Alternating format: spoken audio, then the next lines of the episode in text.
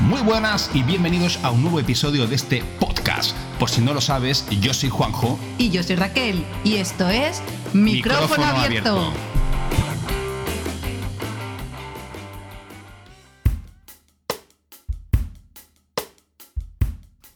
¿Solos o en compañía?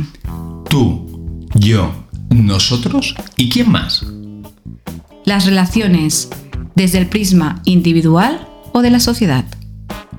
Hoy abrimos micrófono y lo hacemos para hablar de las relaciones personales, especialmente de las parejas y de cómo la sociedad tiene estipulado cuál es el estándar de conducta y cuál es el estándar de relación.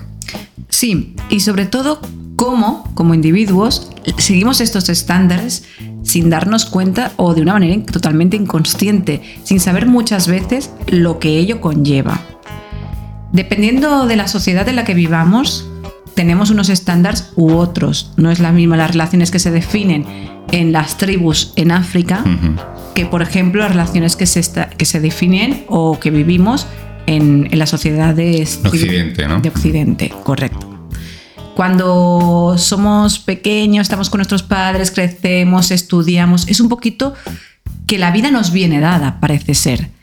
Eh, estudiamos, em, buscamos un trabajo, nos establecemos con una pareja. Y lo siguiente, los niños.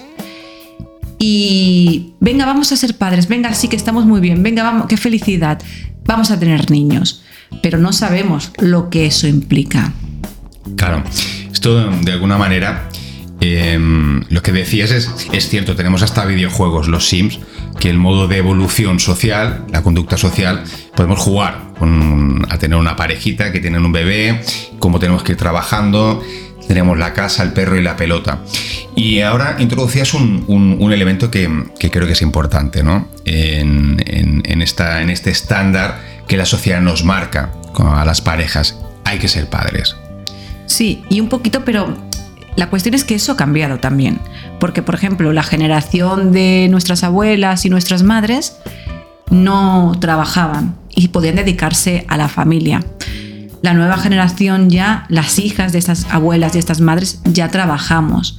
Y la cuestión es que seguimos perpetuando o manteniendo esos estándares, esas maneras de, configurarnos, de vivir en la familia y de estructurarnos, pero ha cambiado que ya no tenemos ese tiempo para dedicarnos a esos hijos. Claro, que es una dificultad, es una dificultad añadida muy importante además, ¿no? Y que lo cambia todo. Lo cambia absolutamente todo. A veces la, sensación que, yo particularmente tengo, o en la experiencia de, muchas de las personas que nos acompañan ah, en, nuestros círculos de, vida, en los nuestros propios, en el tuyo y en el mío, además, sin ir más lejos, ¿no?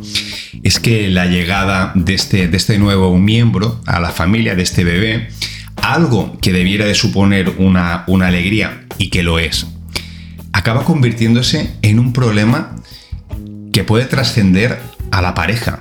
Sí, porque se repercute básicamente, por, mm, bajo mi parecer, una cuestión muy importante y es que no tenemos tiempo. Claro. No tenemos tiempo, con lo cual la educación y el cuidado sobre todo de los niños cuando son bebés, los acabamos derivando o acabamos, ahora profundizaremos todo un poquito más en eso, acabamos apuntándoles en extraescolares, no estamos presentes. Pero además, sobre todo cuando en las primeras épocas de, vida de, un niño, eh, de un hijo, necesita mucha atención y esto es eh, un factor que estresa mucho a la pareja porque tienes que mantener jornadas de trabajo interminables y luego te encuentras con las noches que son noches de insomnio muchas veces al principio, mm. ¿no? O sea, tenemos por un lado que la mujer se incorpora al trabajo y esto cambia la situación de cómo se, se lleva lo que es la estructura de la familia, pero lo que es en sí llevar esta estructura de familia o cómo nos configuramos o lo que implica, no, no ha habido un reajuste para, para ayudar a esta situación por parte de la sociedad. Todo esto se traduce, como decíamos, en mucho estrés en la pareja. Sobre todo eh, cuando los niños son pequeños, nos encontramos, aunque el padre colabore de una manera, la dependencia mayoritariamente se da con respecto a la madre. Y la madre, al final, acaba olvidándose un poquito o dejando de lado eh, como segunda prioridad lo que es precisamente a su pareja y a sí misma.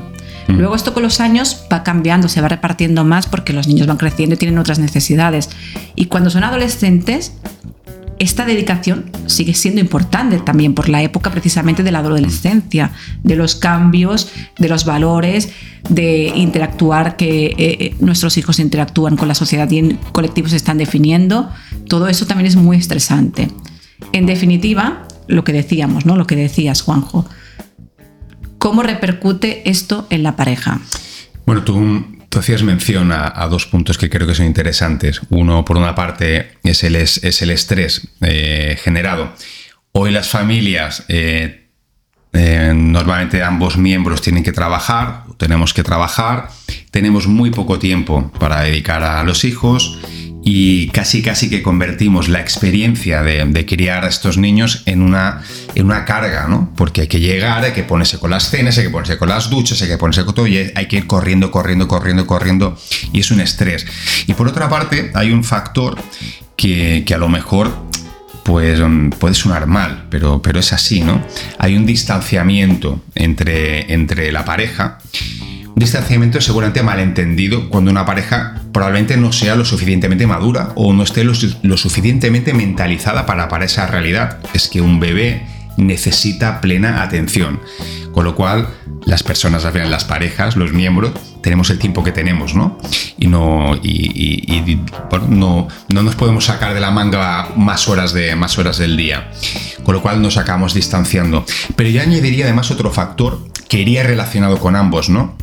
es que además de que nos distanciamos, además de que eh, tenemos que dedicarle mucho tiempo, prácticamente todo el tiempo a estos bebés, es que llegan fines de semana, llegan vacaciones y tampoco, y también nos tenemos que olvidar un poco de nosotros mismos, ¿no?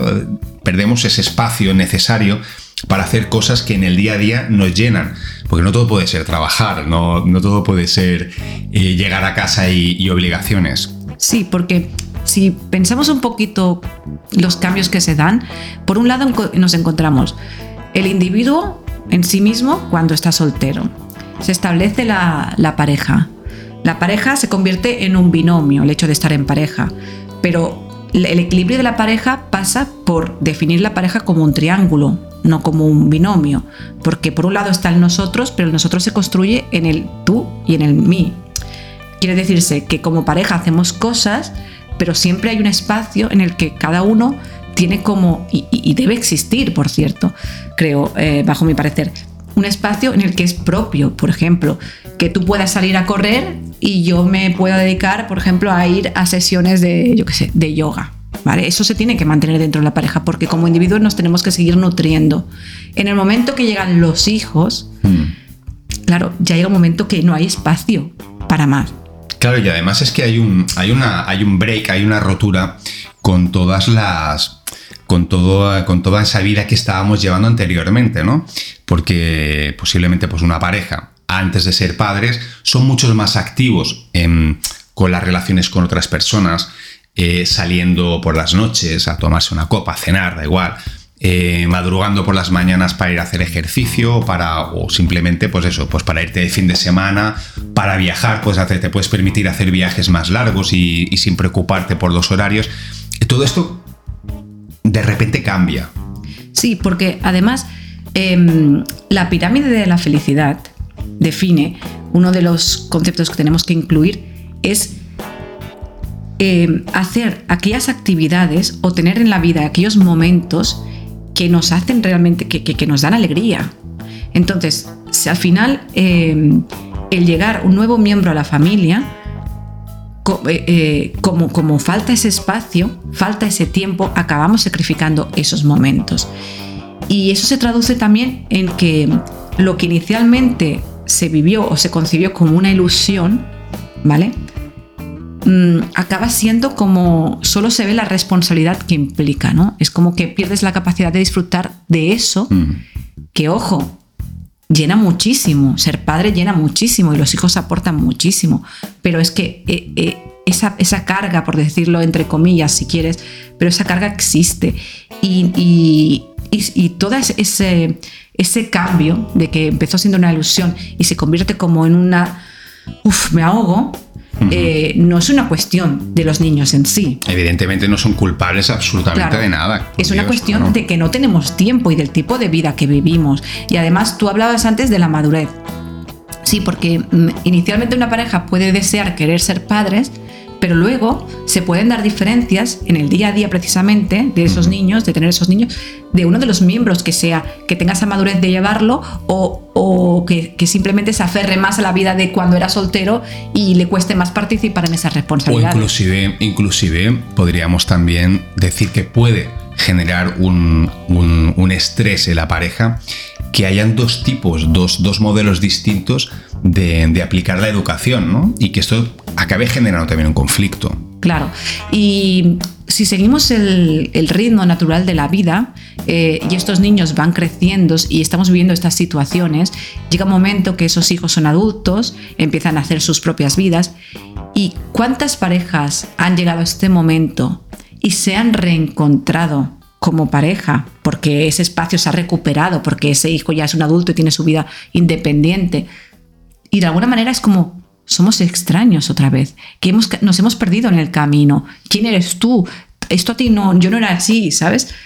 Eso también repercute, ese momento también es muy intenso a la pareja. Lo que también es, también es un, un efecto eh, curioso, que siendo padres igual, em, padres que no son capaces de superar, que acaban dándose cuenta que como pareja no funcionan desde vaya por delante que el mensaje no es, y, esto lo quiero matizar, ¿eh?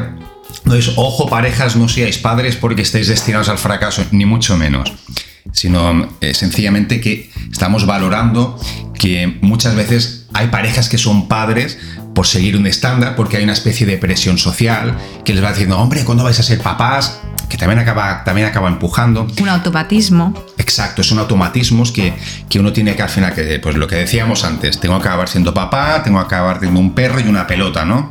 Y, tengo, y el coche familiar, que ese no puede faltar en la vida. Pero yo iba ya a, iba dos pasos ya por delante, ¿no? Eh, o mejor dicho, por detrás. Ya han sido padres Em, ese estrés no han sido capaz de esta pareja de superarlo, no han sido capaces de encontrar su propio espacio, no han sido capaces de reordenar ese, ese tiempo y se separan. Y en ese instante en el que hay que compartir a los hijos, pues una semana tú, una semana yo, aunque suene feo, suene mal, la experiencia acaba diciendo que esos padres acaban recuperando una parte de espacio. Al principio es es cruel, ¿no? Porque separarte por vez primera de, tu hijo, cuando estás acostumbrado a convivir todos los días, malo o, muy malo. Pero con el tiempo, caray, ahora tengo una semana en la que puedo volver a estudiar, en la que puedo volver a salir, en la que puedo volver a relacionarme con otras personas. Tengo ese espacio para mí mismo, lo he recuperado, porque eh, estando en la situación anterior, no, no, he podido disponer de él. ¿no? Estás poniendo ahora, estás poniendo tu propio ejemplo ahora. Sí, em, a mí es lo que, justamente lo que va a decir. Eh, yo soy una madre separada y, y he vivido por todo eso. Y aunque mi hijo, Daniel, es, es una alegría en mi vida, eh, hay que ver cómo se gestionan esas situaciones. Y yo recuerdo precisamente lo que dices tú, ¿no? La primera vez también hay que ver las edades de los niños si se dan las separaciones. Pero la primera vez que me separé con él era como que me faltaba algo, me faltaba aire. porque yo construía mi mundo con él. Claro. O sea, aparte, yo estando con él siempre construíamos un mundo aparte. Pero luego aprendí, tuve que hacer esa reflexión, ¿no? Y decir, a ver, eh, mi hijo está creciendo. Ahora estamos en un mundo aparte, como decía, pero él llega un momento que va, a abrir su mundo, se va a expandir. Me deja a mí detrás y mira hacia adelante que hay amigos, relaciones primeras de, pareja, eh, lo que decíamos, él, sigue creciendo en su vida, ¿no? Nuevos trabajos, la independencia. Y yo me he quedado aquí. Luego volveremos a cerrar ese círculo cuando a su vez él vuelva a tener hijos y acudiremos nosotros como, como, como apoyo, ¿no? Pero en ese momento yo dije, a ver, mm, yo tengo que conservar, puedo ser madre, pero no puedo perderme a mí misma siendo madre, tengo que tener un espacio para mí. Claro, porque además yo lo que entiendo, esto nos viene muy bien tu caso, tu caso personal, ¿eh? porque veníamos hablando en, genérico y al final pues no hay nada mejor que poder focalizar sobre, sobre una experiencia personal para poder, para poder ser muchísimo más exhaustivo con, con opinión. Entiendo que además hay un, hay un proceso durante esta pareja, antes de la separación, en el que el primer miembro que es consciente de que ese trinomio no funciona, intenta mantenerse, eh, intenta aguantar eh, lo habido y por haber, por no hacer daño a los hijos. Y, es y este es un mensaje equívoco, es decir, quiero mantener la familia. ¿Estamos realmente se mantiene una familia cuando una pareja no está bien? En mi caso la pregunta fue, em, ¿es esto una familia o simplemente es el ideal de familia, la idea, el concepto de familia que he heredado? ¿No? que de alguna, de una buena manera es lo que hay en la sociedad y lo que yo he visto en mis padres, inconscientemente lo estoy perpetuando. Para mí no era eso. O sea, una familia no es personas que viven bajo un mismo techo. Era muchas cosas. Indudablemente cuando yo me separé habían otros factores nada, que nada tenían que ver con, con, con los hijos que hacen que esa pareja no funcione. Pero lo que te quería decir, Juanjo, es una cosa muy interesante. Recuperando un poquito lo que te decía. Cuando por primera vez me separo de mi hijo y recupero ese espacio, lo llevo mal. Cuando hago la reflexión, intento abrir esa de miras, esa situación, empiezo a valorar ese espacio mío que recupero en positivo. Pero es que además hay otra cosa. Y es que en la, semana que tengo a él, que, estoy con, con, Daniel, vuelvo a construir una relación con él de, de mayor calidad que cuando estaba con, con, en pareja o en esa familia como más tradicional. Gana calidad esa relación. Al principio eh, es dolorosa, sobre todo porque eh, el, hijo como hijo reclama que sus padres estén juntos, le claro. roto los esquemas. ¿Vale? Y hay que hablar mucho y comunicar mucho y a veces aguantar el chaparrón mucho, ¿no? Pero a día de hoy te puedo decir que la relación que yo tengo con Daniel, también él va creciendo y va, definiendo nuevas maneras de relacionarnos, pero es increíble, o sea, tenemos una comunicación muy grande, tenemos una perspectiva de, haber abierto, yo le he abierto a él, o quiero pensar, la, la valoración de cómo son las familias, de transmitirle unos valores eh, diferentes a los que yo recibí de mis padres porque son una familia tradicional en ese sentido, porque siempre se han mantenido unidos. Claro, que uno de los valores que, que yo destacaría eh, es que no está la familia mal entendida por encima de todo, es decir, mm, papá, mamá, hijo, hijos, pues tienen que estar para siempre unidos, sino que la felicidad pues puede, puede partir precisamente por deshacer un núcleo y hacer otro. Diferentes estados. En diferentes estados, claro. Y sobre todo que, que no, no, no, debemos de condicionar nuestra vida, no la debemos de ajustar a ese, a ese estándar y para siempre, o sea, que no, que no tiene que ser necesariamente definitivo. Claro, porque eh, eh, hablábamos de estándar y hablamos de la sociedad un poquito, cómo nos influye, ¿no? Pues eh, vemos que a día de hoy ya hay otras formas de familia, familias monoparentales, familias incluso de mismo género, bueno, de, pero es en el fondo es como cuando nosotros individualmente crecemos y vamos viviendo nuestra vida, es como que vemos esas situaciones, pero esas situaciones no son mías. ¿Sabes? le pasa al otro a mí, no, yo sigo el estándar, ¿no?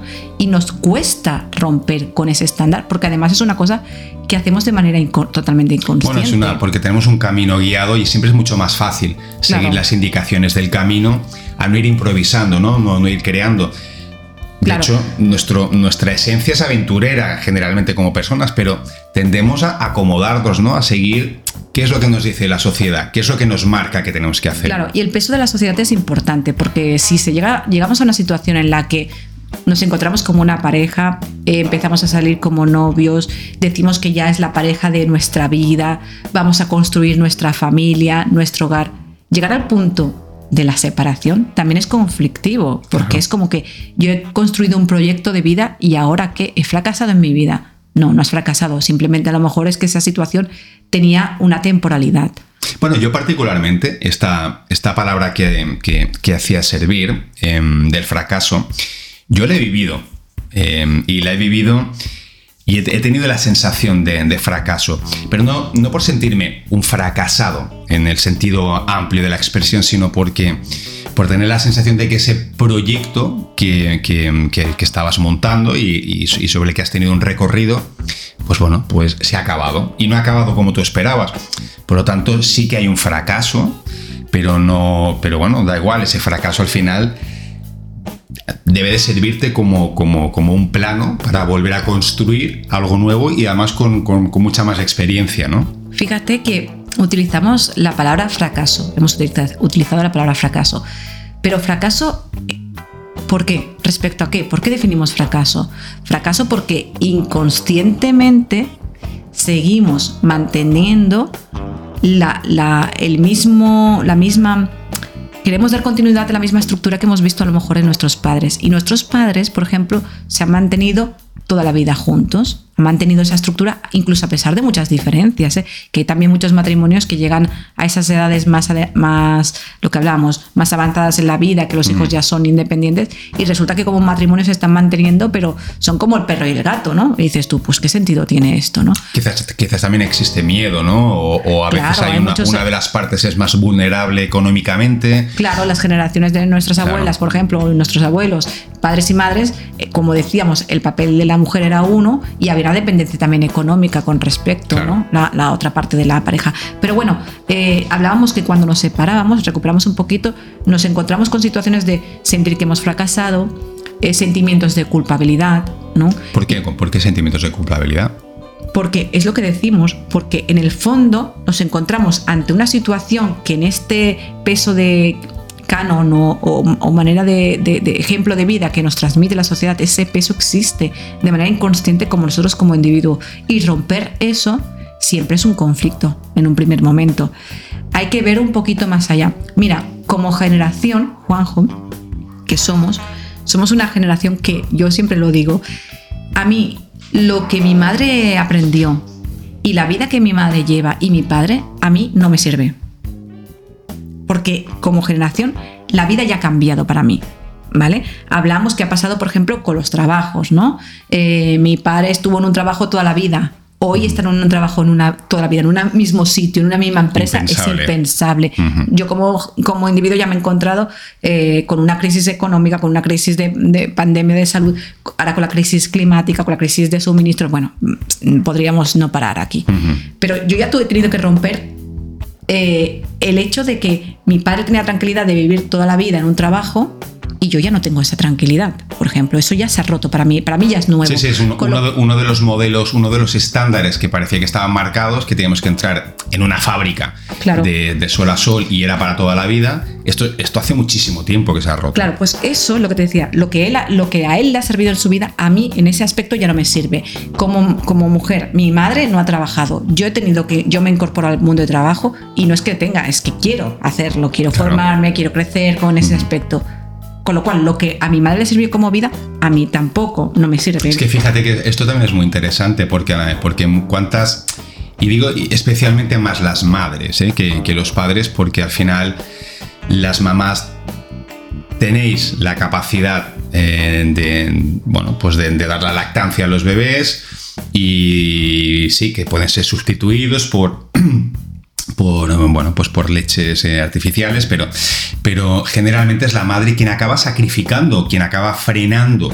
Pues por ejemplo, algo que tú comentas muy interesante, tu proyección, tu carrera profesional y además hasta ahora la verdad es que se ha visto bastante más afectado porque está peor visto que alguien deje de trabajar, ¿no? Eso es otro, esto sería otro, el hilo de otro, sí, sí, sí, Pero seguimos más allá.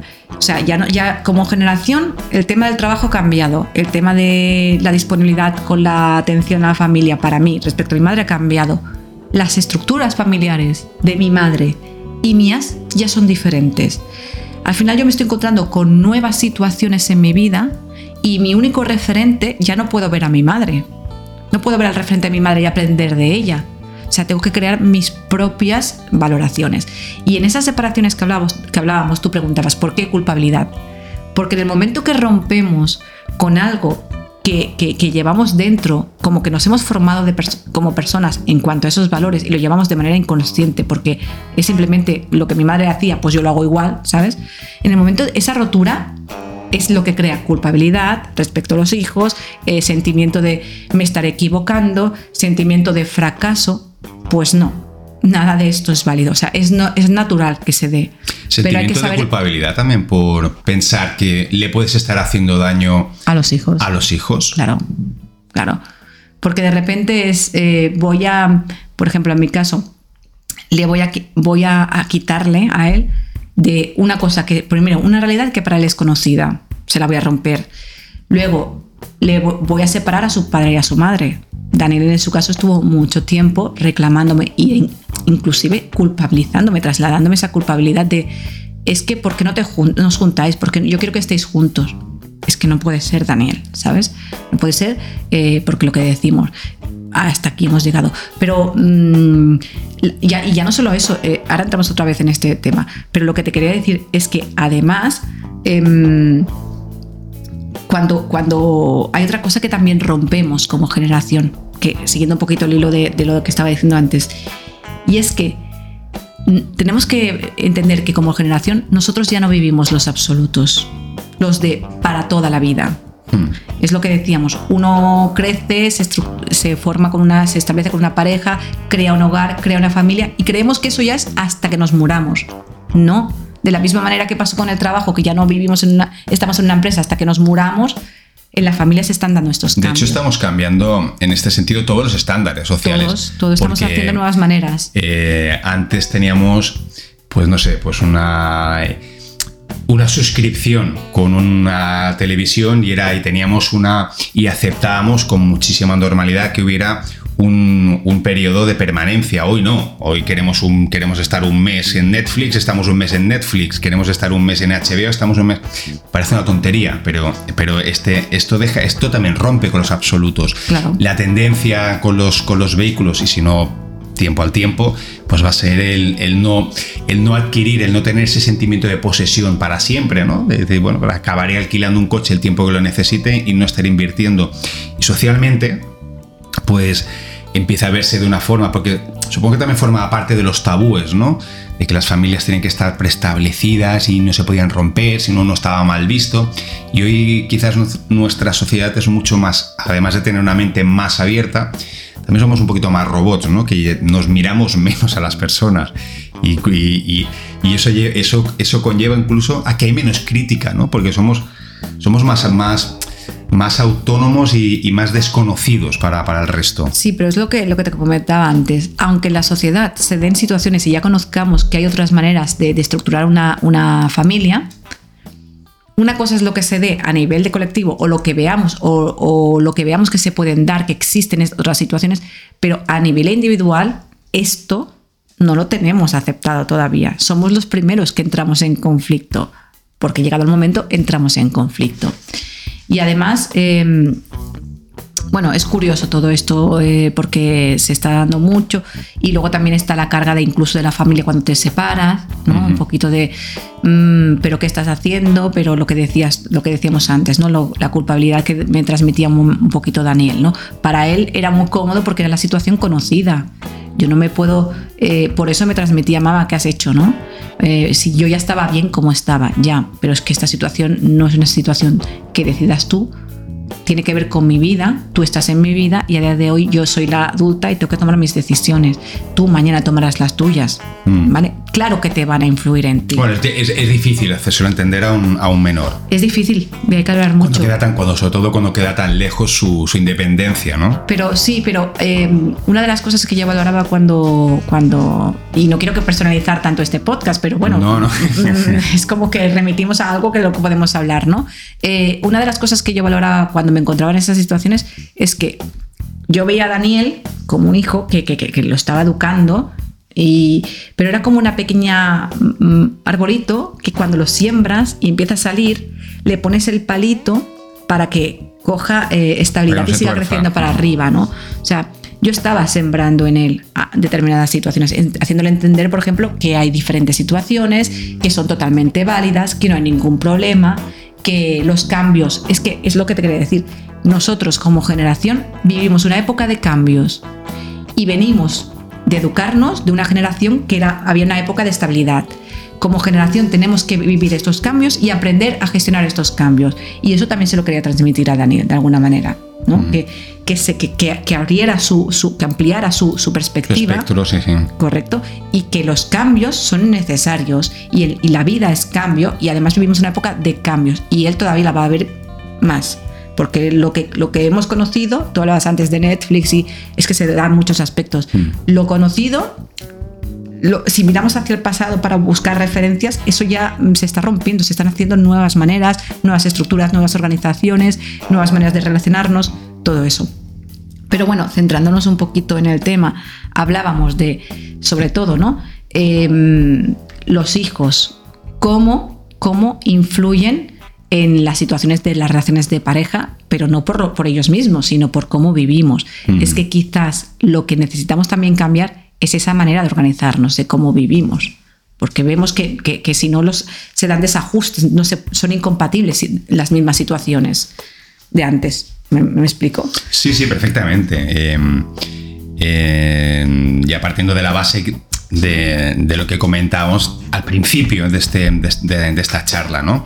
que es que antes en los modelos de, familia pues había alguien, especialmente la madre, que estaba en casa, se podía hacer cargo siempre de los hijos y bueno, pues mm, era un modelo establecido, las mujeres se, acaban integrando de forma definitiva a, los modelos de al, mercado laboral y esto cambia eh, completamente la, perspectiva. Y los cambios, los cambios yo creo que yo un poco lo que, lo que quería era, lo que quería recuperar es por qué todavía sigue existiendo un poco, con todos estos cambios que se están produciendo y, que, van a ir a más, y, muy a pesar de que es cierto que la, que la natalidad ha disminuido muchísimo y que las parejas no solamente tienen menos hijos, sino que algunas de ellas deciden no tener hijos, ¿no? Pero como todavía sigue teniendo un peso importantísimo algo que todavía cuesta mucho de cambiar, que somos pareja, eh, llevamos X tiempo y ya nos marcamos un objetivo como para dar un salto al siguiente nivel, tener un hijo. Claro, y, para mí esto es algo que, nunca he acabado de comprender, ¿no? Eh, en, las mujeres, como norma general, hay una llamada biológica, ¿no? Que, es natural y gracias a Dios que existe porque si no estaríamos extintos, ¿no? Pero, esta llamada eh, no se produce muchas veces porque, porque los dos miembros deseen eh, hombre-mujer, mujer-mujer, hombre, da igual, ¿eh? Como sea, porque exista esa voluntad, esa alegría, esa ilusión. Es casi, casi como seguir esa guía de hay que dar un paso más, hay que, hay que evolucionar. ¿Evolucionar aquí. Claro, pero a ver, pensemos que esto es natural. En cierto sentido es natural. Por un lado, la mujer tiene el instinto de maternidad que forma parte en en todo, en cualquier, en cualquier especie. Sí, miramos en la, naturaleza, se tiene que dar, porque o sea, una de las características de los seres vivos es que nacemos, crecemos, nos reproducimos y morimos. Y eso se da instintivamente. Eso es, es un, un diálogo. Otra cosa que podríamos hablar es cómo a veces, como parejas, también buscamos la maternidad o la paternidad, me da igual, el hecho de tener hijos, por eh, motivos que no tienen nada que ver con el, con el, instinto de reproductor, ¿no? Por ejemplo, parejas que buscan tener hijos porque a lo mejor tienen problemas y creen que a través de tener hijos se van a unir o van a anclar más en la relación. Eso es un absurdo y eso en el tiempo les acabará llevando a que no ha servido a incrementar, A incrementar el problema. Claro. Luego tú hablabas del tema de la demografía. También eh, yo, por ejemplo, me hace mucha gracia porque hablo con Daniel y hablamos de el día que seas padre tú y me dice, mamá, es que yo no voy a tener hijos. Cuidado, tenemos que empezar a ver también eh, el tema y valorar la responsabilidad de ser padres y seguir procreando, porque vivimos en un mundo superpoblado, además. Que eso también podría ser, si quieres, otra entrada de podcast, ¿no? Porque es. Sí, pero la, pero yo creo, pero la sobrepoblación no es por sobrenatalidad. Hay algún punto del mundo que sí. La sobrepoblación se da principalmente porque vivimos demasiados años, porque en Europa, por ejemplo, la natalidad ha descendido preocupantemente. Esto también sería, como dices tú, otra entrada, la, entrada para otro podcast, pero no, no, el problema reside en que vivimos demasiados años y sin embargo falta, eh, falta, sí que faltan bebés, sí que faltan nuevas generaciones. Bueno, eso también un poquito depende del tipo de sociedad que estemos visualizando. En la occidental es así, pero por ejemplo en países subdesarrollados sigue dándose otro nivel, otra... Mm, otro, y otro diré que creo me sale la palabra. O sea, la, no se da tanto la población. No hay controles de natalidad, no existen no, hay métodos anticonceptivos. No es tan mayor, o sea, no es tan eh, mayor en número, y en cambio la natalidad se da muchísimo más. O sea, depende de qué sociedad visualicemos, se dan unas circunstancias y otras. Y sí que es verdad que en países más desarrollados económicamente y con otras estructuras, pues se da esta situación que comentas tú. ¿no? Es un poquito, eh, a nivel del mundo tendríamos que equilibrar eso, ¿no? Eh, pero bueno, em, y lo que comentábamos un poquito este tema, ¿no? Em, hablamos de, a través de la figura de, los hijos, pero lo que estamos hablando son de las relaciones, ¿no? Efectivamente.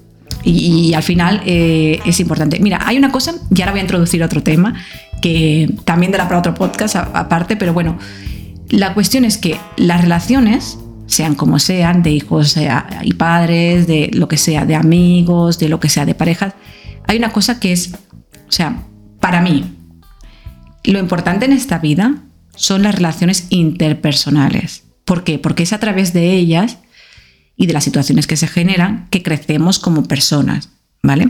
Entonces, las relaciones que quieren tiempo y presencia, justamente lo que no tenemos en esta vida que, que vivimos, como tenemos estructura de sociedad.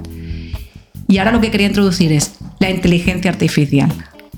Vaya. Estamos evolucionando a la inteligencia artificial, que hay muchas, ya he dicho que sería para otro podcast y dará muchas entradas y muchas valoraciones. Pero imaginemos por un momento en el que conviviéramos con androides que llevaran que realizaran nuestros trabajos, que nos abastecieran en cuanto a nuestras necesidades y que nos proporcionaran por primera vez espacio y tiempo para que nosotros nos pudiéramos dedicar a relacionarnos entre sí, entre nosotros. ¿A qué nos llevaría todo eso? Para mí esa sería como la siguiente evolución en positivo que debiéramos hacer. Uy, pero bueno, yo eh, aquí coincido contigo que esto daría, esto da podríamos abrir un podcast interesantísimo y, apasionante sobre los diferentes escenarios que, serían ideales para poder afrontar la inteligencia artificial, que hoy estamos viendo todos con bastante negatividad y creo que hay bastantes puntos que, que nos da lugar. Pero bueno, otro, otro aspecto, un aspecto importante a lo mejor sería, oye, estas inteligencias pueden servir para seguir, para que el mundo se siga moviendo y nosotros aprovechar para relacionarnos. Pues no lo sé, la verdad, no sé dónde nos llevará este tipo de, inteligencias. Es que el hecho de relacionarnos es lo que nos constituye como sociedad. ¿Crees que mucha gente sigue teniendo miedo a estar sola y asume eh, estar en pareja como, o con una pareja? Con la que lleva toda la vida y es infeliz, solo por, el, por pensar que el día de mañana puede estar solo, por el miedo a la soledad. Cuando no hay nada, yo creo que no hay nada más, no hay una sensación de soledad más grande que estar con alguien que no te, que no te, que, no te dice nada, ¿no? Bueno, de nuevo, para mí eso cambia eh, esa... Es muy difícil hablar de absolutos, ¿eh? perdona. Sí, no, pero eso cambia depende de la generación que estemos hablando. Por ejemplo, a lo mejor la de mi abuela te, contestaría de una manera, la de mi madre y mi padre de otra. Yo te contestaría a lo mejor de otra, ¿no? Pero claro, a lo mejor lo que decimos, las relaciones de nuestros abuelos y nuestros padres, pues se mantienen un poquito por, por, por, porque es lo que hay, porque el miedo a lo desconocido, porque su, mentalidad es de absolutos, lo que decías, ¿no? La nuestra ya es diferente. Eh, aparte de que vivimos el cambio y las cosas, eh, hemos aprendido a ver que en la vida tienen un principio y un fin, y no es malo eso, no es malo, tiene una razón de ser. Son etapas, de, igual que hay etapas de vida, hay situaciones de vida, ¿no? De, con una durabilidad. Pero mm, lo que dices tú, a lo mejor mm, como generación, nosotros, en el momento que ya rompamos con el cliché de lo que hemos recibido educacionalmente, pues ya nos liberamos de eso y ya no nos mantendremos en una relación por mantenernos. Hasta que no hagamos esa rotura con ese cliché, pues quizás podremos perpetuar eso que estamos viendo a lo mejor en nuestros padres o nuestros, en nuestros abuelos, ¿no? Que un poquito es mm, pues un, punto más de evolución que se ha dado, ¿no? Nuestros abuelos también se casaban un poquito porque se casaban y seguían, nosotros eh, escogemos más, ¿no? Quizás también. nuestros abuelos, nuestros padres, nosotros mismos también hemos vivido ese, esta, esta guía, este referente que, que comentábamos también al principio, ¿no? Que, que hemos seguido todos, seguimos como ovejitas los estándares que la sociedad nos fija. Y además algunos estándares que, que, que, además son, están creados y son un, un ideal de vida para que todos sigamos un orden y que no nos descarriemos y sobre todo para que acabemos comprando un coche, para que acabemos comprando una casa, para que acabamos estando pues eso, hipotecados y para que nos acabemos haciendo responsables, porque siendo responsables, llevando una conducta de vida que está, que está prefijada, ordenada, em, eh, eh, lo, que, lo que estamos es siendo controlados. Claro, y además estamos favoreciendo eh, indudablemente al consumismo. Y ese también podría ser otra entrada de podcast. No, no, no por hablar de podcast, la vida misma es un podcast. nos, lleva, nos lleva muchísimas cosas, ¿no? Todo, todo, todo, todo es comentable el sentido un poquito de, este podcast, ¿no? Hablábamos de, o centrémonos, no, no nos hablamos tantos en tantos temas que pudieran ser las familias, ¿no? Las familias de... Las relaciones personales, eh, sobre todo las, parejas. Correcto. Y, lo que decimos, ¿no? Lo que decíamos antes, ¿no? Pues cómo el, elemento eh, o la consideración de los hijos influye en estas relaciones, dónde nos llevan, cómo las vivimos con respecto, qué diferencia de qué manera diferente las vimos respecto a nuestros padres o nuestros abuelos, todo eso ha cambiado, ¿no? Por ejemplo, el casarse, ¿no? Yo creo, yo creo, que también se está perdiendo. O ya nos estamos haciendo tan mayores que, que a nuestro alrededor la gente ya no se casa porque ya, porque ya han pasado. Pero yo tengo la sensación de que hay menos bodas, ¿no? Que la, que, que la gente, ese, ese, esa necesidad de firmar un documento y montar un festival para, por, como para sellar más la relación, esto también se está perdiendo. Se ha naturalizado, somos pareja y para qué tiene que, para qué tener que llevar unos anillos o para qué tener que, que, firmar un contrato que en definitiva si acaba saliendo mal es una putada. Bueno, Em, esto yo creo que es un poquito las modas. Hay modas de épocas que nos casamos más y creo que ahora vuelve a venir un poquito esa moda. Pero al final, eh, la boda en sí es una celebración que tradicionalmente hacemos para comunicar a la sociedad que estamos en pareja. De hecho, aunque ahora ya no se lleve tanto el casarnos, fíjate tú que a nivel de regulación de pareja, la, importancia a nivel de normativa ¿eh? se está dando al estado al estatus de casado. No es lo mismo estar casado y, se, y, se, dan una serie de, relaciones, de, derechos incluso, hmm. que no son los mismos que si, te constituyes como pareja de hecho. ¿eh? Incluso hmm. si luego tienes hijos, hay más dificultades. Tienes que demostrar determinadas cosas siendo pareja de hecho que por el hecho de estar casados. ¿eh? Sí, quizás, quizás la... Eso no ha cambiado tampoco tanto. Bueno, eh, está evolucionando y además es necesario que evolucione. Es verdad que, que, para estos derechos, pues no es una, por ejemplo, pues una, una, pensión de edad ¿no? Eh, yo particularmente me planteo el matrimonio más que como algo más que como la necesidad de expresar, que no tengo la necesidad de, expresarle a nadie que estoy en pareja, ¿no? Eh, mis, seres, mis, mis, seres queridos, mis amigos, mis familiares más cercanos, evidentemente saben, conocen cuál es mi estatus y no necesito. Para eso ya está, yo creo que ya se, podríamos sustituir el matrimonio por Facebook, ¿no? Que la gente pone en su estado, estoy casado, estoy tal. Bueno, estamos sobreinformando Además, es que ese sería otro tema importante poder, poder hablar. Y, em, sí que quizás como decía, y recupero, que, me, que me, estaba, me estaba desviando, quizás sí que tengo conceptuado mentalmente que, que, el matrimonio para mí puede ser necesario como, como un sistema de, de, de, reordenación y de responsabilidad, porque si yo hubiera faltado ayer, ¿cómo estaría hoy mi familia? ¿no? Y pues a nivel de pensiones, a nivel de, herencias, a nivel de, de, todas las cosas que me pueden preocupar eh, que pudieran suceder en mi ausencia, ¿no? En definitiva. Y quizás eso sea un punto que a lo mejor se, se puede llegar a, se, puede llegar a preestablecer de, de una manera más correcta. Pero fíjate que tú has utilizado la palabra responsabilidad. Responsabilidad tuya, como individuo y personal con respecto a tu familia. ¿Por qué? Simplemente porque la ordenación, la, la organización a nivel legal de la sociedad lo requiere así porque tú puedes llegar a ser igualmente de responsable como individuo con respecto a tu familia no estando casado. De hecho... No, no, no, no, sí está claro, pero, pero para poder acceder, pues para poder brindar pues una pensión de edad o para, que, o para que tus bienes puedan ser heredados eh, con una repercusión fiscal, eh, por es que tenemos es que todo nos obliga un poco a, a, meternos en ese cauce, ¿no? Porque si yo quiero dejar, si yo fallezco hoy y quiero dejar mi casa en propiedad a mi mujer que esté, que, con quien esté casado, pues ella tiene una deducción fiscal. Sin embargo, si es mi pareja, pero no estamos eh, casados ni tenemos ningún documento que, lo acredite, pues es una putada casi. Sí, sigue heredando, porque yo, porque yo así lo, lo, he decidido, pero tiene un coste fiscal. ¿Y, esto por qué? Bueno, es lo que decíamos, es que la sociedad define determinadas eh, situaciones que celebra, ¿vale? Y que, y que ayuda a nivel de normativa, que reconoce como socialmente hablando y culturalmente y en base a los cuales también se define como sociedad. Hay determinados momentos, por ejemplo, el nacimiento, el fallecimiento, el, el, casarse, incluso hasta en las tribus africanas, cuando te estableces con una pareja, hay una celebración ¿Por qué? Porque se están valorando esos momentos a nivel de sociedad y, a través de esos momentos la misma sociedad se define.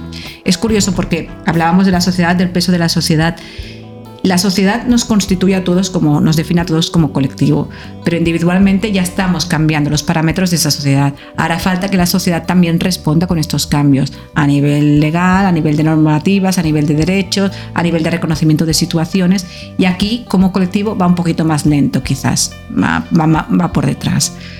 Y es lo que decimos, de, por eso se dan en las relaciones es tan importante también el peso de, que tiene definido la sociedad para, para, para esas situaciones, ¿no? Lo que decimos en la vida, en la vida civilizada, el matrimonio. Eh, en las tribus a lo mejor pues eh, es diferente la celebración, pero también se valora el matrimonio, ¿no? Porque es un acto como... Bueno, en las tribus quizás más que, más que una celebración, que también las hay, más que una celebración de por unir, lo que creo que hay son más celebraciones o eventos que lo que hacen es pero bueno, pues ha llegado el momento de poner pues, a, los hombres en un lado, mujeres en otro, y lo que son, son eventos de, bueno, para, para, para favorecer que se, que se creen estas, eh, estas, estas Para relaciones. perpetuar la sociedad de alguna manera. claro, evidentemente, ¿no? Pero eh, lo que estaba diciendo es que por eso. sus matches. Claro, por eso, está, por eso precisamente es lo que estaba diciendo, es que ese peso a nivel de sociedad luego nos crea a nosotros los conflictos. Porque si nosotros como individuos ya estamos haciendo cosas diferentes y la sociedad todavía no las reconoce o no las, no las regulariza o no las naturaliza, porque sigue priorizando otras situaciones, ese peso de, esa estructura que está fija, que define fija la sociedad, nos, lo tenemos como individuos cuando rompemos esas situaciones. Me he explicado lo que hablábamos antes. Eh, nos separamos y nos crea un conflicto. ¿Por qué? Porque vivimos en una sociedad, que sigue favoreciendo la unión, porque a través de la unión se perpetúa la propia sociedad, ¿no? Bueno, se perpetúa y sobre todo, insisto, y esto es una valoración muy personal, pero yo siempre he pensado que, que existe una necesidad de tenernos controlados y esto yo muchas veces cuando pienso en cuando, cuando, cuando hablo sobre estos temas, pongo ejemplos de futbolistas. Hay futbolistas de todo tipo, ¿eh? Hay, hay gente súper, no sé, un Messi, que es un, que es un tipo que es familiar y que, que sería un ejemplo que se va a cargar, se cargaría completamente lo que voy a decir ahora. Podría coger otro futbolista, no voy a dar nombres porque no me apetece tener una demanda legal, pero que mientras, pues un futbolista X, que mientras ha estado viviendo en pareja, ha sido una persona que ha, que, ha estado llevando un camino, que ha tenido su casa, su familia y ha estado yendo por, ese, por esa senda que ha sido escogida por la sociedad en un momento determinado, pues por más fama, por lo que sea, se separa y empieza pues un camino que no tiene nada que ver, que es el, que es el opuesto al familiar, a salir por la noche otra vez, a fiestas, al descontrol. Y es algo que está mal visto eh, socialmente. Y, muchas veces me pregunto, ¿no? Conforme me voy haciendo más mayor. Eh, empiezo primero a juzgar menos y a respetar mucho más lo que, lo que cada uno quiere hacer con su vida y empezar a, y, a cargarme particularmente todos estos estándares que, que, nos define la sociedad. Tienes que estar casado, tienes que tener hipoteca, tienes que tener... porque así estoy controlado. Si estás soltero, si estás haciendo la vida que te va la gana, estás descontrolado. No tienes hipoteca seguramente, no vas a pagar coche porque te suda tres narices y porque quieres hacer otras cosas que te convierten en un ser más libre, hasta el punto de que puedes llegar a decidir que rompes con lo que está establecido y te vas a, vivir una vida de aventura, ser un Charlie Sinewan, ¿no? Que de, bueno, me cojo una moto y me voy de viaje por el mundo porque paso de, de lo que está establecido. Claro, todo esto, los hijos al final algo que tiene que ser y es, evidentemente. Vuelvo también a rescatar algo que he dicho al principio del, o, por la mitad de este podcast, y es que, que no se malinterprete lo que estamos diciendo. Los hijos no son bajo ningún... No queremos poner a los hijos como un problema en las parejas, evidentemente no lo son. Ni los hijos tienen que sentirse culpables para nada. Ni, y ojo, eh, parejas que te estáis pensando en ser futuros papás. Esto no es. Esto tampoco es la Biblia, esto tampoco es nada que sea genérico en todo el mundo, simplemente es, un, es una reflexión, ¿vale? Eh, y, es así como, como, como lo queremos tratar. Este es un espacio de opinión. Claro, es una reflexión y como bien decías, eh, el aspecto negativo no es tener hijos. De hecho, la maternidad y la paternidad es una experiencia extraordinaria en la vida, porque nos aporta muchísimo a nivel de crecimiento personal. Y eso vaya por delante. Claro.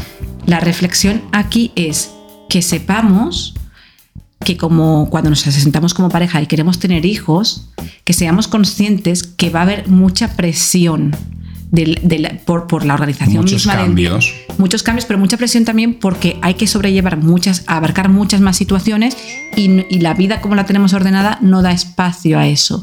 Y eso puede pasar factura. O se lleva bien, o se sabe y se gestiona bien y se buscan recursos y se es consciente, o puede pasar factura.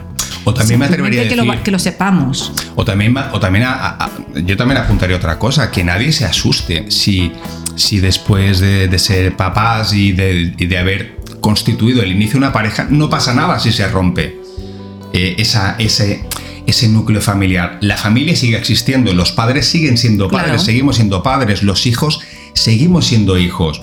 Y lo que tenemos que al final que tener en cuenta es que la vida continúa y que el objetivo, bajo mi punto de vista ya en, eh, en esta vida, es ser felices. ¿Cómo se es feliz?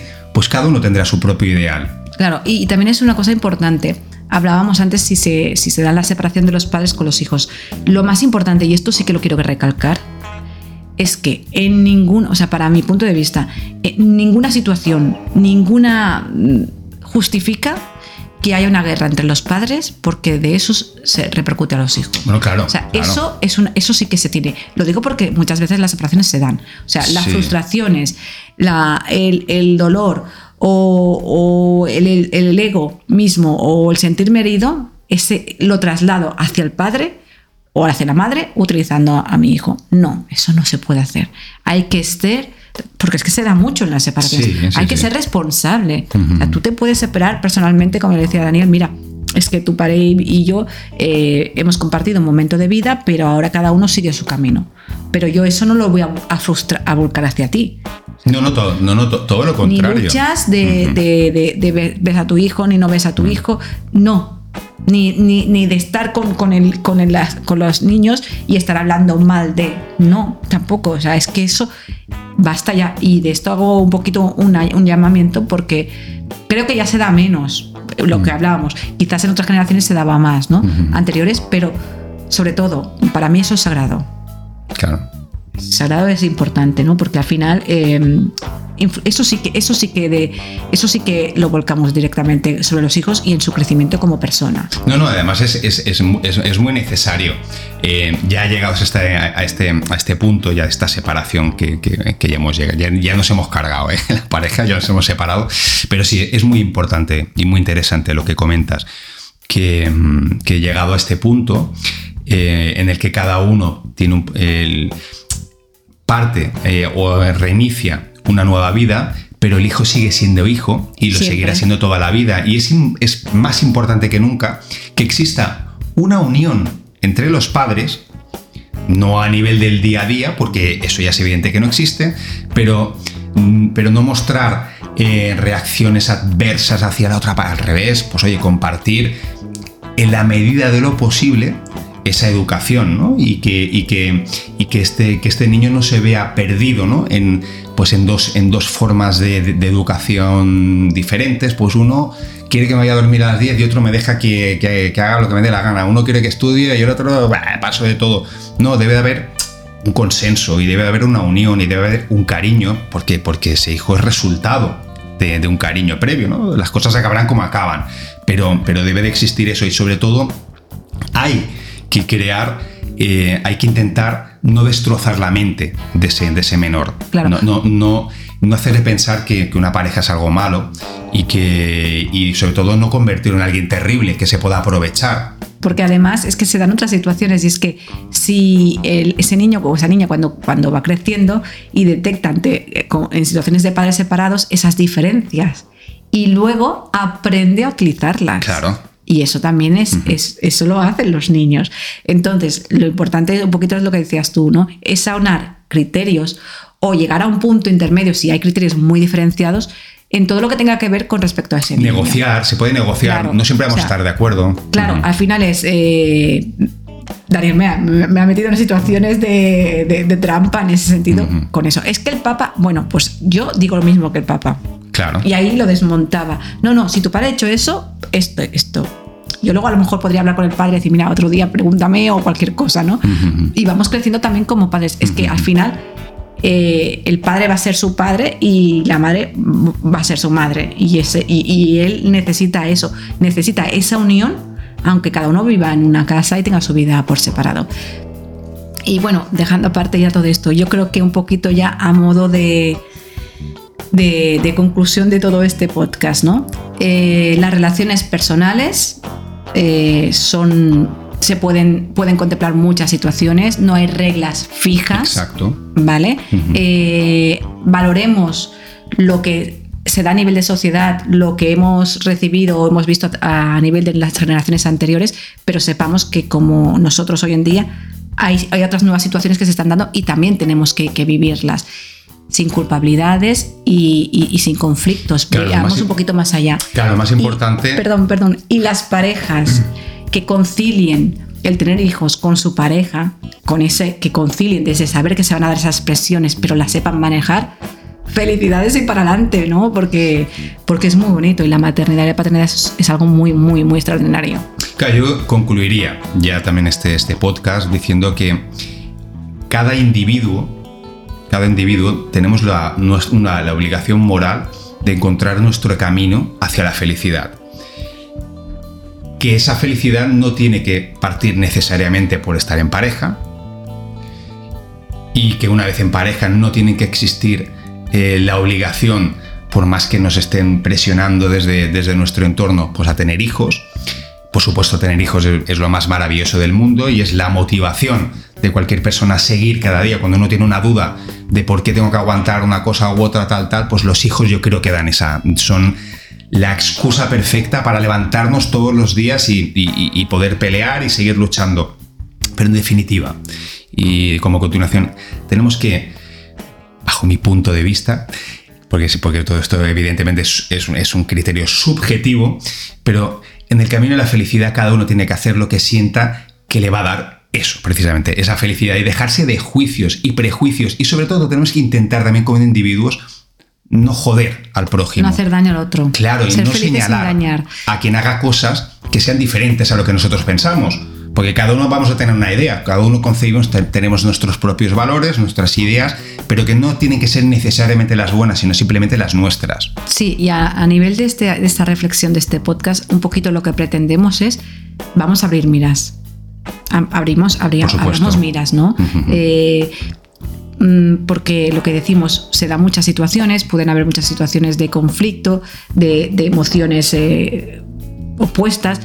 Hablamos un poquito las miras, seamos más flexibles, contemplemos que hay diferentes opciones, que son buenas y válidas todas, siempre y cuando, para mí, en cualquier situación, el elemento común es lo que decías tú, ser felices sin hacer daño al Exacto, sí, sí, que ese elemento que faltaba incluir, ese, ese, ese matiz. Eh, hacer daño, eh, perdón, ser feliz eh, sin, sin ir pisoteando, sin hacer daño a nadie, al menos de forma consciente. Ni a uno mismo.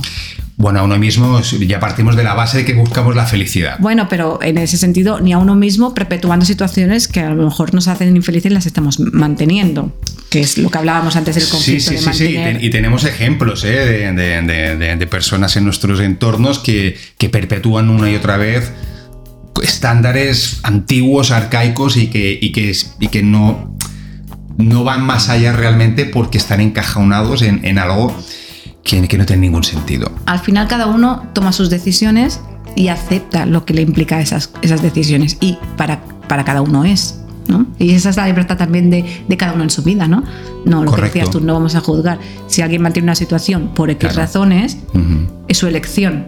Nosotros la podemos compartir o podemos ver que en esa decisión sufres más o sufres menos, pero no deja de ser su decisión y su libertad. Exacto, y tiene que ser respetable por encima de todo. Claro, y, y sobre todo decir que si nos vemos ante situaciones de ruptura, que van a haber momentos de pasarlo mal, valoremos un poquito lo que hemos estado diciendo, que en ese pasarlo mal influyen muchos factores, ¿no?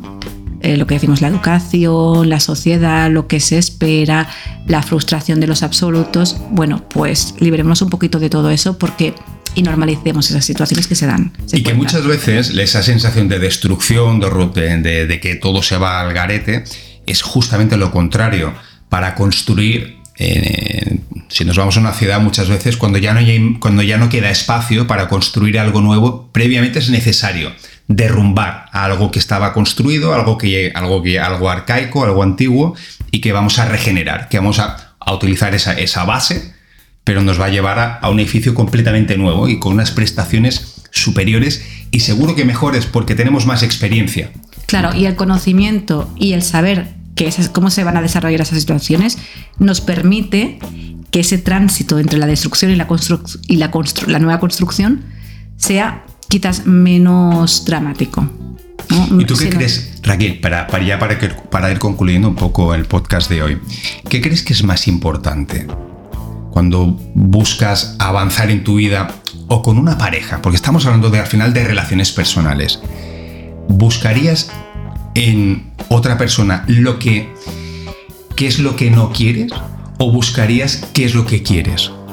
en cuanto al perfil de esa persona, por ejemplo. Parece lo mismo, ¿eh? Porque al final puedes decir, pero no me sirve, no, no quiero una respuesta trampa. Bueno, sería un poquito de los dos porque no, no querría, buscaría algo que no, que no tenga tal y quiero. ¿Qué es más importante? ¿El mensaje en positivo o en negativo? Para mí no es. Yo no, yo no hago esa lectura. O incluso esa lectura la puedo hacer porque hasta en el amor, por decirlo así, hay diferentes maneras de vivir el amor, hay diferentes etapas que, que, que van acompañados a nuestra madurez ¿no? personal. Yo diría, ni lo positivo ni lo negativo, yo busco una persona con la que yo podamos acompañarnos mutuamente en la vida.